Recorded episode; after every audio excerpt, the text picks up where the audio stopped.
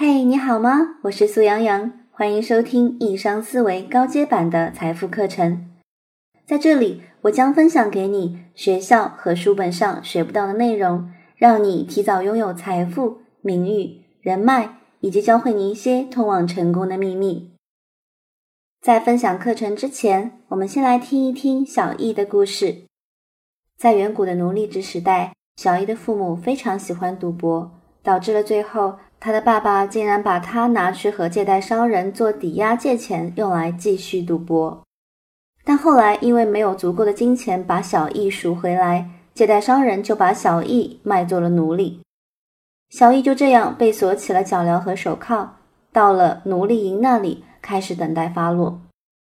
奴隶贩子对小易和其他奴隶营的奴隶说：“你们将会被卖到一个地方去搬运砖块。”修城墙，直到你们死亡。也许在你累死之前，早已经被包头工打死了。听到这个消息啊，很多人非常不开心，小易也很不开心。他觉得明明是他的父亲犯下的错，为什么要他来承担？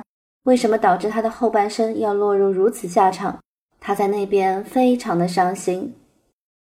同样是奴隶的小张看见之后，就跑过来安慰他说。我觉得那些人是不会把奴隶打死的，因为他们都需要奴隶帮他们工作，而且待他们也不薄啊。我喜欢干活，而且想把活干好，因为工作是我最好的朋友。我所有的好东西都是工作给我的，我的农场、牛群、房子等等，这所有的一切都是靠我自己赚来的。另一个奴隶小强听到之后就跑过来嘲讽他说：“呵呵。”那那些东西到最后又去了哪里呢？谁会想要卖力干活啊？我看还是做个聪明人吧，就是你可以假装你在卖力呀。如果我们被卖到去修城墙，那我就去背水箱或者干一些其他轻松的活，而那些真正爱干活的人就会被砖块压断脊椎骨。到了晚上的时候，小易害怕极了，根本就睡不着。当其他人都睡着之后，他跑到了铁闸旁边，非常小声的叫了看守：“嘿，看守大哥，我还很年轻，我不想在城墙里被打死或是累死。我有没有机会可以遇到一个好心的主人啊？”看守大哥听到之后回答他说：“如果你很听话，并且没有给我找麻烦，我就告诉你吧。”大多数情况下，我们会先去奴隶市场卖奴隶。现在听好了，当有买主过来的时候，告诉他们你是一个干活的好手，喜欢给主人卖力干活，让他们从心里要买你。如果没有人看中你的话，第二天你就得去搬砖块了，这可是苦力活。看守大哥走了以后，小易看着天上的星星，开始思考关于工作的问题。小张说：“工作是他最好的朋友。我不知道工作是不是我最好的朋友。如果他能帮我摆脱修城墙的困扰，那么小张就将是我最好的朋友。”第二天，当小张醒来之后，小明就把这个消息悄悄地告诉了他，因为这是他们逃离修城墙唯一的希望。这个时候，每个奴隶都被带到了奴隶市场。大家都围成一圈供买主挑选，而小易和小张却抓住了每一个和买主讲话的机会。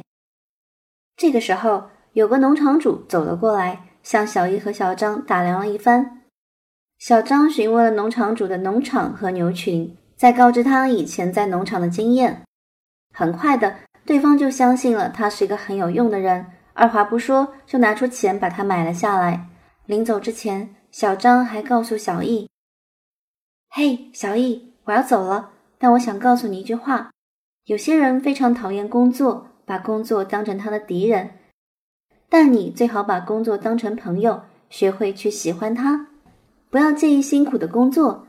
只要想到自己会造出很多漂亮的房子，那好日子就离你不远了。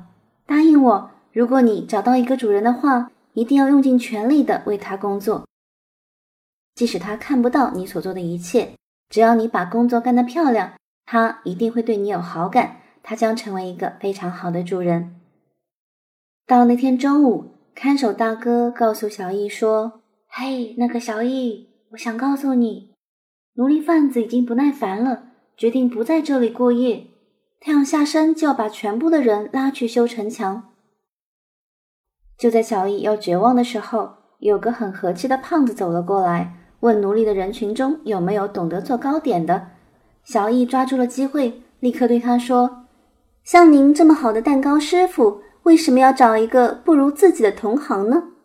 把您的手艺交给一个愿意学习做糕点的徒弟，这样会不会更容易一些呢？你看看我，我很年轻、强壮，而且我喜欢工作。给我一个机会，我就会为你赚钱的。蛋糕师傅被小易打动了，经过一番讨价还价之后啊，终于决定买下小易。小易那个时候开心极了。觉得自己就是最幸运的人。小易很喜欢他的新家，有了自己的小房间，还有奴隶管家每天煮东西给他吃。主人也教他怎么把大麦磨成粉，怎么烧火。他非常的好学勤奋。他的主人又把揉面团和烘焙的技术传授给了他。很快的小易就学会了如何制作糕点。他现在终于有机会通过自己的努力为主人创造财富了，而且他非常希望通过这些方法可以重新回到自由。那么做点心的工作一般到中午就结束了。他向主人提议啊，可以多做一些蛋糕，并且由他自己拿到城里的大街小巷去兜售，赚到了钱和主人对分，希望可以给主人赚到更多的钱。主人听了他的建议之后。马上就同意了，于是小易就这样展开了他的蛋糕生意，渐渐的累积了一些老主顾。其中一个叫做阿布，阿布当时是一个兜售毯子的商人，带着一辆车的货物，经常会对小易说：“小易，我非常喜欢你，因为你非常的勤奋。对于为了自由而苦苦的奴隶来说，这是多大的努力呀！”随着时间的推移，小易的钱袋已经累积到了一部分。绑在腰带上的钱也开始变得沉甸甸的了。有一天，阿布问他：“小易，你为什么这么努力的工作呢？”小易就告诉他之前小张跟他说过的话，还有用事实证明工作是他的好朋友，并骄傲的给他看了鼓鼓的钱袋，告诉他要用里面的钱来赎回自由。这个时候，阿布告诉了他一个秘密：原来阿布以前也是奴隶。并且告诉他，他也在为他的主人卖好多毯子。阿布告诉他说：“你知道吗？其实我也是奴隶，而我现在正在为我的主人卖毯子。我现在已经有足够的钱了，但是我不知道应该怎么办，因为我已经不能为主人卖更多毯子了。我非常担心会失去他的支持。”这个时候，小姨跟他说：“你应该像个自由人一样去做。”设下自己的目标，不要再优柔寡断，该做什么就做什么，然后去争取成功。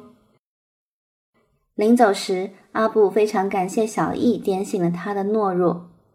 当下一次小易遇到阿布的时候，他已经完全换了一个人了，而且还非常热情地和他打招呼。看，你之前认识的那个奴隶，现在已经自由了。你的话简直充满着魔力。阿布对他说：“小易，我非常感谢你。当初听了你的话，我的生意和收入都好起来了，而且我还娶了一个老婆呢。”小易听了也非常的高兴，同时他也想到：“嗯，再过没多久，我也可以像他一样赎回自由了。”果然，就和小张所说的一样，工作成为了他最好的朋友。直到有一天晚上，奴隶管家着急的告诉小易说。你的主人已经陷入麻烦了，我很为他担心。几个月之前，他在赌场输了一大笔钱，而且现在已经没有钱用来买面粉做蛋糕了。这个时候，小易说：“诶，我们为什么要为他担心呢？我们又不是他的孩子，也不是他的家人。他如果还不起债，跟我们有什么关系呢？”这个时候，奴隶管家说：“你不知道啊，跟你当然有关系了。”他是拿你做抵押，向借贷商人来借债的。根据法律，债主可以宣布你归他所有，还可以把你卖掉。果不其然，第二天下午，小易在做蛋糕的时候就被那个借贷商人带走了。他的希望又一次的被吹灭了，赌博又再一次的把他推向了新的灾难。新主人是个非常粗暴的人，他告诉小易说：“我不喜欢你以前的工作。”国王让我去修一段运河，你就在那里和其他奴隶一样去搬砖块吧，别跟我扯什么做蛋糕的。OK。开始的时候，小易工作的很卖力，但几个月过去之后，他觉得自己已经面临崩溃，劳累的身体浑身是伤，在夜里更是翻来覆去的睡不安稳。在这样的痛苦之中，小易开始怀疑人生。他开始想，小强的主意是不是才是最好的？可以为了避免工作而假装在主人面前装样子喜欢工作。他又开始想，阿布靠着努力的工作赎回了自己，并且得到了成功。但明明自己的努力也不输给他呀，为什么他的遭遇就是不一样呢？到底幸福是工作带来的，还是神的意愿呢？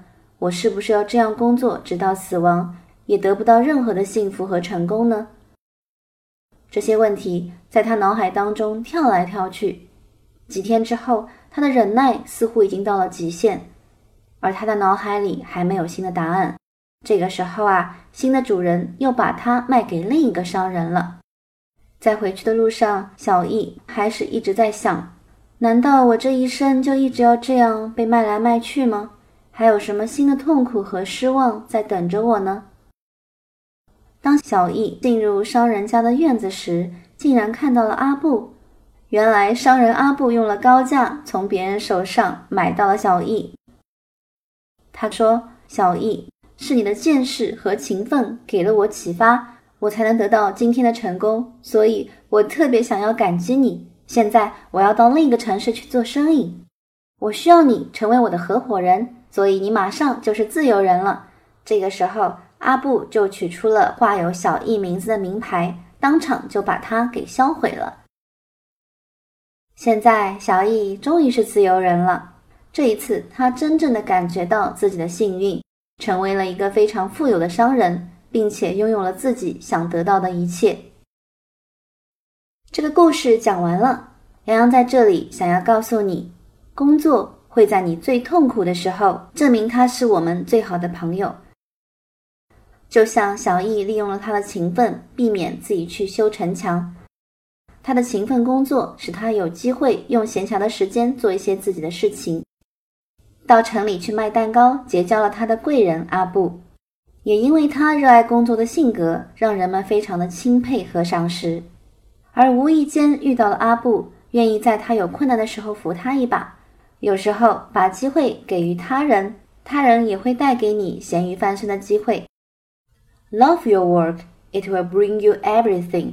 只要你的付出不亚于任何人的努力，那么幸运的事情自然就会发生在你的身上。我要留给大家的回家作业是：看完今天的影片，你有一些什么样的感想？欢迎开启你的易商思维，积极的留言讨论，告诉我小易的经历带给了你一些什么样的启发。人生就像下象棋一样，需要不停的复盘。你也可以从故事当中去回忆一下自己曾经怎么做，未来将怎么改善。你也可以从小易的经历来做一个人生的复盘，考虑一下你的人生哪些事情做对了，哪些事情还可以继续改变方向。如果喜欢我们的视频，也别忘了订阅我们的频道。感谢你的点赞和转发。艺术就是要经常留白，那我的故事。也会有很多的空白之处留给大家共同来探讨和讨论。我的每一次案例都会留给大家一些思考的时间，让你们积极的思考，启动你的易商思维，让我们早日获得财富和成功。我们下期节目再见。